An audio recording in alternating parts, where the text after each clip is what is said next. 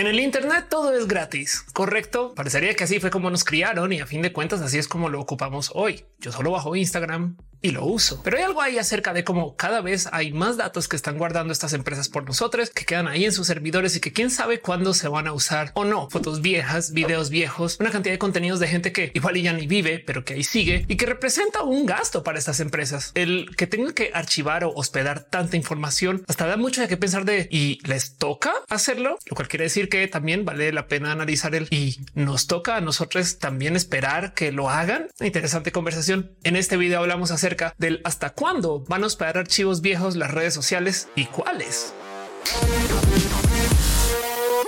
Ok, este video no llega en un vacío. Yo estoy aquí porque Google anunció hace nada que va a comenzar a borrar contenido viejo, ojo, de cuentas inactivas, pero también deja la pregunta del qué es una cuenta inactiva para Google, porque ese Gmail que abrimos para hacer login a un servicio igual y no lo quitan solamente por no usarlo. O Twitter, que también ya comenzó a borrar tweets de entre el 2011 y el 2014 y que deja la pregunta de para cuándo YouTube o TikTok o Instagram. Digo, porque hay algo ahí de cómo se supone que por eso es que en el Internet hay tantos anuncios. Si estamos viendo anuncios, quiere decir que alguien está pagando. Y es verdad, estas empresas hacen mucho dinero. Entonces, ¿no pueden pagar su propio hospedaje? Pues la respuesta es sí, sí pueden. Si no, no estaríamos aquí. Pero de todos modos, hay algo ahí raro acerca de cómo, no sé, pensamos que se supone que de deberían de guardar esto para siempre. Y si hay unos casos donde dices, bueno, yo creo que eso se puede borrar, creo. No más para dejar en claro también, quiero que sepan que hay gente que aboga por el derecho de que se pueda borrar todo. Eh, así las redes no lo quieran, el derecho al olvido. Si algo que una red social que yo no quiero que esté ahí, debería poder pedir hey, quita eso, por favor, que no quiero que viva en el Internet para siempre. Y aunque ojo, porque ahí también tenemos que tener una conversación acerca de cómo se supone que el Internet es esa cosa que no olvida, que es falso. Hay otro video en este canal donde hablamos acerca de cómo el Internet tiene muchos métodos y técnicas y mañas y mecanismos bajo el cual sí, sí olvida y olvida mucho. Digo, yo me doy cuenta porque aquí en roja a veces me da por repasar guiones viejos y cuando comienzo a darle clic a las cosas, muchos de esos enlaces ya no existen. Los videos los quitaron, los posts ya no están ahí donde estaban o también puede suceder por un sinfín de otros motivos, como por ejemplo está el famoso caso de El Deforma, un muy famoso sitio que llamarle periódico, pero pues es una parodia de periódico que existe aquí en México, que se volvió famoso por medio de darnos todo tipo de noticias súper virales, como por ejemplo que después del famoso no era penal, para quien recuerde ese incidente, eh, se iba a volver a hacer el partido y vamos a volver a jugar porque no era penal. Es una noticia que se volvió famosa, pero que si ustedes van ahorita al de a buscar esa noticia, ya no existe, no existe nada, ya borrado, adiós, bye. Bueno, solo hay un post, pero es nuevo. Y es que piénsenlo, esto es una de sus publicaciones más famosas del de forma. Entonces, ¿por qué no existe nada? No es tan raro. Bueno, pues eso es que las empresas se venden, los datos a veces no se migran. Hay millones de motivos por los cuales simplemente se pierden las cosas en el Internet. TweetPic, si ustedes tienen la edad para recordarlo, pues es el lugar donde guardábamos nuestras fotos. Bye. MySpace muy famosamente de repente pierde 13 años de datos porque se les fue el dedo ahí al hacer una copia. Esto es real. Y pues bueno, de paso hay algo ahí que decir acerca del cómo esto sí que puede tener repercusiones. Hay una cosa que se llama el efecto Mandela, donde mucha gente acaba recordando las cosas como no deberían de ser o como no fueron. Y puedo dar millones de ejemplos. Nomás les dejo este recordatorio de cómo C3PO se supone que tiene una pierna plateada. Vayan y miren y a ver si recuerdan eso. Es bien raro porque se supone que pues, los medios son lo que recordamos, pero también los medios igual y pueden cambiar. Es más, hay casos donde hasta las películas como las recordamos cambian, pues en ese momento las suben con cambios. ¿Por qué? Porque época nueva o gente que actúa nueva o escenas que ya no se pueden mostrar. En fin, el punto es el Internet tiene millones de mecanismos para borrar, pero aún así, pues también tiene otra suerte de motivantes alrededor del es que igual me toca borrar y eso es de lo que quiero hablar hoy. Y lo digo porque, a ver, guardar archivos es difícil. Intenten hacerlo ustedes. Todo eso que ustedes tienen guardado por ahí en un disco duro, les dejo la pregunta si ese disco duro todavía funciona. Amable recordatorio que los discos duros pueden durar más o menos entre 5 o 7 años y ya. Si duran más, pues capaz es porque los están usando menos, pero respalden, por favor, respalden. Piensen también que los CDs, por ejemplo, duran como unos 25 años, los cassettes duran como unos 40 años. Y si bien todos estos son promedios, yo sé que ustedes seguro tienen un CD hace más de 25 años que todavía pueden escuchar. Les dejo la pregunta si tienen dónde escucharlo que funcione y que funcione como funcionaba antes. Hey, hasta las llaves USB tienen más o menos unos 10 años de vida. Y esto de nuevo puede cambiar, pero se los dejo ahí nomás para que piensen acerca del cómo estamos guardando nuestros archivos en casa. Y bueno, por supuesto que los centros de datos de las grandes empresas no son el guardar los archivos como en casa. Queda claro. De hecho, esta gente tiene una cantidad titánica de capacidad de hospedaje y almacenaje, pero pues el punto es que igual se están acumulando una serie de datos que podrían ser técnicamente infinitos, sobre todo ahora que viene la era de la publicación infinita con inteligencias artificiales y demás. O sea, piensen cuántos tweets hay por ahí escritos por bots y que Twitter tiene que guardar eso. Cuántos videos de barrabasadas hay por ahí que se grabaron y se editaron, que se publicaron de modos automatizados y que YouTube tiene que guardar eso. Igual tiene porque esto es contenido que se hacía en ese entonces. Entonces, si olvidamos que había bots que hacían ese contenido, ni siquiera podríamos tener como una medida pública de más o menos cuánto contenido estaban haciendo los bots en ese entonces versus cuánto se hace ahora en un potencial futuro. Eh, ya ven cómo se pone compleja la cosa. Valga la pena decir que sí hay esfuerzos de preservación.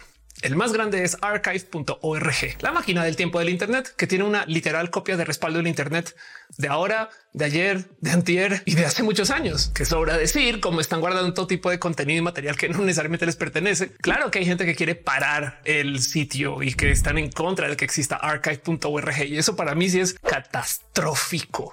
Este sí es nuestro recuerdo. Este es el museo del Internet, el verdadero. Pero bueno, no es el único esfuerzo, nomás que es el más grande. Yo, por ejemplo, trabajé en un viejísimo proyecto que se llama Atomics Mag, que yo creo que no mucha gente va a recordar ahorita, pero fue un gran esfuerzo de hacer una revista para iPad antes de que existieran las revistas en iPad, donde básicamente se tuvo que programar una revista como si fuera una app y eran hechas a mano y funcionaban hermoso. Y mucha gente tuvo Atomics Mag, pero bueno, ya no existe porque ya no existe ni la app, ni el archivo fuente, ni la revista, ni las iPads para poderlo leer. O sea, sí, claro que pierden cosas en el Internet. Carajo, es que a veces hasta las conversaciones de WhatsApp, a veces vamos a ver cosas viejas y resulta que al cambiar de teléfono se perdieron todos los datos y nos quedamos así de ah, ya no tengo ese video que te envié, lo cual me trae de nuevo la pregunta que viene del que si Google está borrando nuestros datos, porque si yo le estuviera pagando a Google, por supuesto que me dicen claro, ten tu disquito duro para que ahí se guarde todo para siempre, siempre y cuando pagues. Y ahora les dejo ustedes la pregunta si ustedes quisieran pagar para archivar su viejo Hotmail por algún motivo. Y ojo, porque la respuesta para esto puede ser no, yo que le va a pagar a Microsoft para que me guarde las cosas. Yo por eso voy y lo descargo y me lo quedo en mi disco duro por el cual tuvieron que pagar. Cada tres a cinco años lo tienen que volver a pagar otra vez de paso. Entonces siempre estamos pagando por guardar nuestras cosas. Hay algo ahí que decir acerca del dónde están y van a estar nuestros datos de aquí a futuro y si vale la pena dejar que se expiren o si es importante que los guardemos por algún motivo genuinamente serio. Y hey, ahí les va otro problema y es que hay mucha gente que sí quiere esos datos y claro que está dispuesta a pagar. El caso más claro es la gente que está comprando datos para alimentar sus inteligencias artificiales, pero ven que pueden existir otro, no sé, una sarta de motivos infinitos por el cual alguien va a querer comprar todos esos datos que están ahí. No, no, no, no, no, no, no, no, no, no borres todo eso. Dame todos esos discos duros que yo uh, algo haré. Acto seguido, un chingo de spam. Lo más triste de esta situación es que si una empresa tipo OpenAI o similar decide comprar todos nuestros datos, que se están tirando por ahí por parte de las empresas. Luego esos datos entonces van a existir, van a estar respaldados los va a poder ver. No así literal. El problema es que cuando todas estas empresas compren sus datos, ahora van a ser sus datos, no mis datos.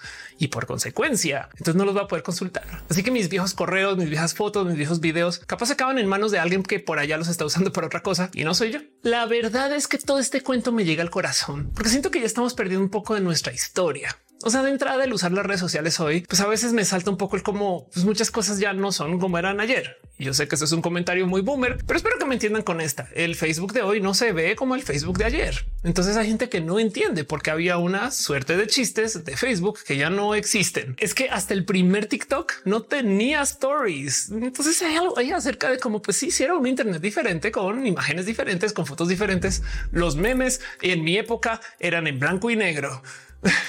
Miren, yo hago lo imposible por guardar mis viejas colaboraciones o hasta las nuevas. No es que yo las guardo en YouTube. Y si bien yo le pago a YouTube, es más, afortunadamente tengo el lujo de que por ser creadora que está dentro del programa YouTube, pues YouTube me paga a mí por los anuncios y las pautas que ven ustedes gracias. Pero hay algo ahí acerca de cómo todavía eso no me da garantía que un día de mañana digan, hey, perdimos muchos discos duros y lo siento, quieres volver a arrancar para prevenir. Así es en pequeña medida que esto suceda y que me quede sin todo mi trabajo de años que es guardado ahí en las redes sociales. También tengo una copia local guardada aquí en casa usando una cosa que se llama un RAID. Es una serie de discos duros que están organizados para que no solo se guarden las cosas en un disco, sino que se autorrespalden. Y si ustedes saben de qué estoy hablando, no se preocupen que no me quiero clavar más con este tema. Realmente sepan que hay discos duros que están hechos para guardar cosas más a largo plazo y que están diseñados para que uno de los discos dentro de los discos duros o dos o tres fallen. Entonces nomás los puedas cambiar y sigas teniendo tu método de hacer respaldos en casa. Lo recomiendo, pero sí voy a dejar ahí sobre la mesa que los RAID no suelen ser soluciones baratas, no más que es lo que usan las personas sus data center, que de un modo u otro yo estoy pagando.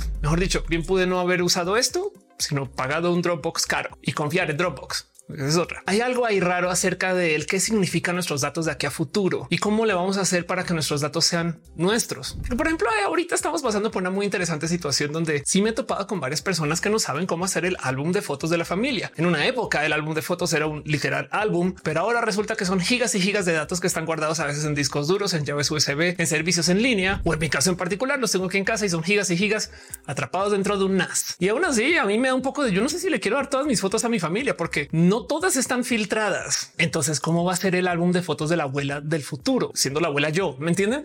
Supongo que para solucionar esto primero tengo que ser abuela. Entonces, si no, mis fotos se van conmigo y ya se acabó. Eso es todo. Bye. Pero la pregunta es válida. ¿Deberían las redes sociales de guardar nuestros datos por siempre y para siempre y de modos gratuitos. Yo creería que hey, la neta, si estoy viendo tantos anuncios, yo creo que deberían de poderlo organizar. Capaz y lo que necesitamos es un como archivo de fotos que mira, no vamos a poner aquí en los discos duros para siempre, pero metimos al archivo y si realmente los quieres, podrías pagar para desarchivar. No los borres. Supongo que igual las redes sociales a fin de cuentas les sirve tenerlos por esto del análisis de datos interno, pero me entienden. El punto es Google quiere borrar datos y esto dice mucho porque Google es uno de los espacios que tiene más capacidad de almacenaje del mundo. Entonces, ¿por qué quiere eliminar cuentas? Me atrevería a decir que capaz y la pregunta ahí es un cuánto contenido esperan que venga en el futuro próximo que necesitan hacer espacio. Y hey, dentro de todo y todo, también tenemos que tener una plática acerca de cuál será la capacidad máxima de hospedaje del Internet entero en el agregado, tomando en cuenta que cuando estamos hablando del Internet, esta cosa ya no se habla ni en petabytes, ni,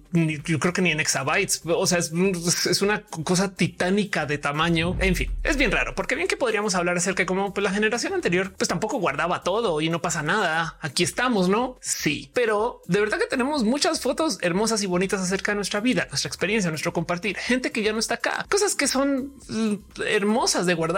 Entonces para mí sí tiene mucho valor mis gigas y gigas de fotos y de videos. Y para mí tiene mucho valor el respaldo de todos los videos que yo he subido a YouTube. Entonces sí es importante, pero del otro lado hay algo ahí del bueno, si se dejan ir, ¿qué pasa? Y les dejo a ustedes la pregunta. ¿Han perdido datos ustedes? O de paso también aprovecho y les pregunto qué usan ustedes para archivar sus fotos y videos por mera curiosidad. Déjenmelo saber en los comentarios. Si me interesa saber cómo se sienten con eso, un pequeño video cortito para platicarlo. Déjenmelo saber. Cualquier cosa aquí abajo en los comentarios. Nos vemos en el próximo video.